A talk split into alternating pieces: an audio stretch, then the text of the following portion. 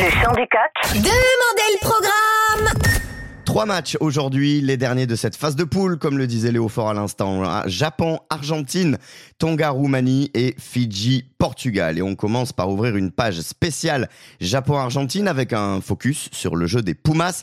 Fred Pimenta me rejoint avec Romain Lafont de la rédaction de Midi Olympique et un invité surprise avec moi juste après. Romain Lafont, journaliste euh, Midi Olympique Rugby Rama.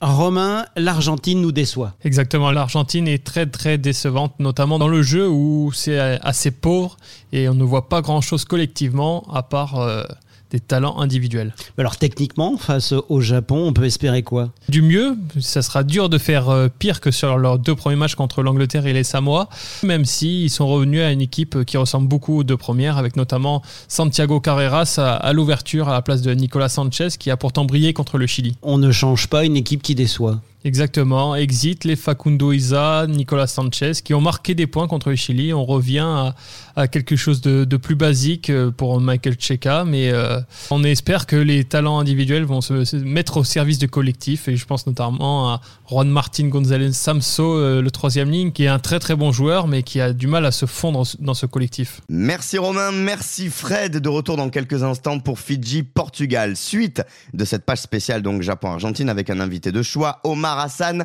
ancien international des Pumas, avec nous dans le champ du coq. Omar, dans quel état d'esprit es-tu avant ce match couperé? C'est la victoire ou le retour à la maison pour les Argentins? Pas le choix, il faut gagner. Il faut que l'Argentine gagne, il faut que l'Argentine se lance maintenant, que c'est décide vraiment à jouer, à produire des, des jeux, à avancer c'est le moment, le moment, parce que peut-être ça donnera cette envie, cette base de lancement à cette équipe argentine qui pour l'instant, elle a du mal à trouver ce qu'on a pu voir des années et que, peut-être tous les, supporters de rugby attendent et qui sont un peu dessus en disant tout le monde parle de surprises, mais des surprises euh, contrairement. Hein, donc, parce qu'on n'a pas vu euh, une équipe d'Argentine produire de jeux.